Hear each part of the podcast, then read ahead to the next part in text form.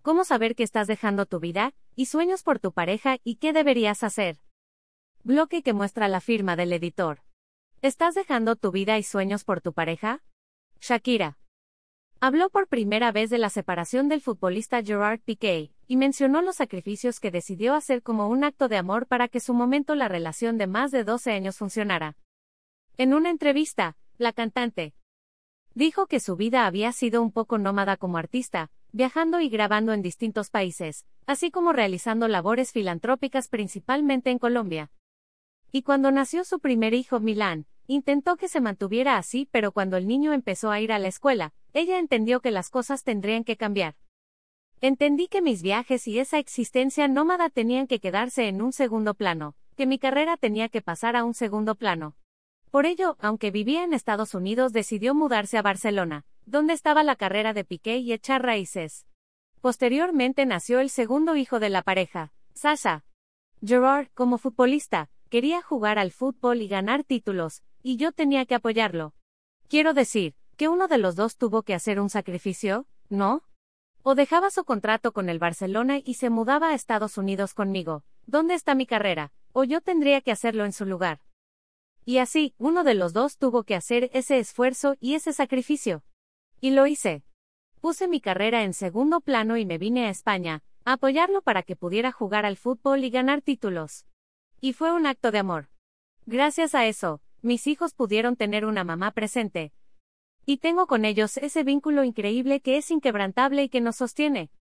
En su canción Te felicito, Shakira también habla de su sentir sobre haber dejado partes importantes de sí misma por apoyar a Piqué con letras como por completarte me rompí en pedazos. Me lo advirtieron, pero no hice caso.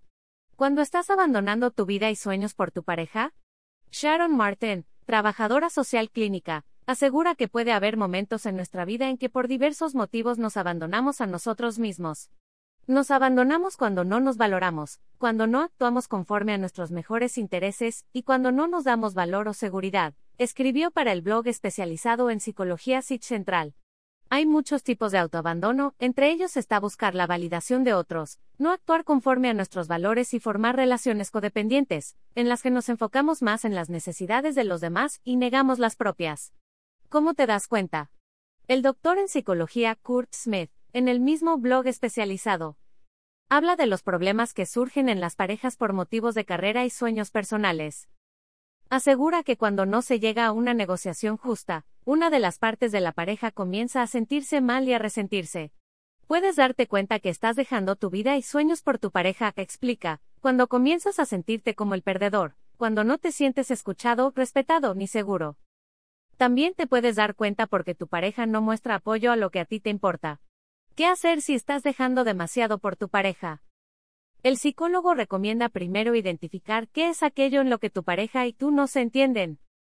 Tal vez tu pareja se siente amenazada por tu carrera porque siente que tienes menos tiempo para él o ella. Siente celos.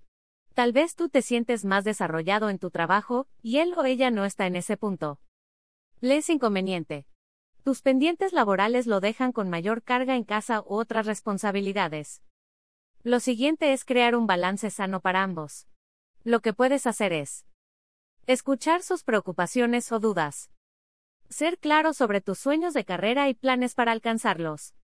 Explicar la importancia que tienen para ti saber qué estás dispuesto a sacrificar y qué no, y comprometerte con tu decisión. No renuncies a tus sueños, asegura el psicólogo. Lo importante es tener conversaciones y negociaciones como pareja. Por ejemplo, en el caso de tener hijos es probable que alguno tenga que elegir esperar un par de años antes de concentrar sus fuerzas en el trabajo, pero eso no significa dejarlo por completo, significa un apoyo de ambas partes. Hacer compromisos y sacrificios en cualquier relación es natural. Determinar cómo se logran estos objetivos es difícil, y si se hace mal, puede hacer que tú o ambos sientan que han perdido demasiado. Una relación saludable y una carrera satisfactoria y gratificante pueden ser posibles. Acortar cualquiera de los dos puede provocar resentimiento, falta de satisfacción y depresión. Un problema que afecta más a las mujeres de acuerdo con el Instituto Nacional de las Mujeres en México. El abandono de la carrera por los hijos es un problema que principalmente afecta a las mujeres, y las madres que se reinsertan en el mercado laboral lo hacen en condiciones más adversas que el resto de las personas. De acuerdo con la institución. La participación de las mujeres en el mercado de trabajo disminuye conforme aumenta su número de hijos. La mitad de las mujeres de 15 años, y más que tienen de uno a dos hijas o hijos, 49.6%, participa en el mercado de trabajo, mientras al tener de 3 a 5 hijas e hijos disminuye a 41.4%. Ver y leer términos y condiciones.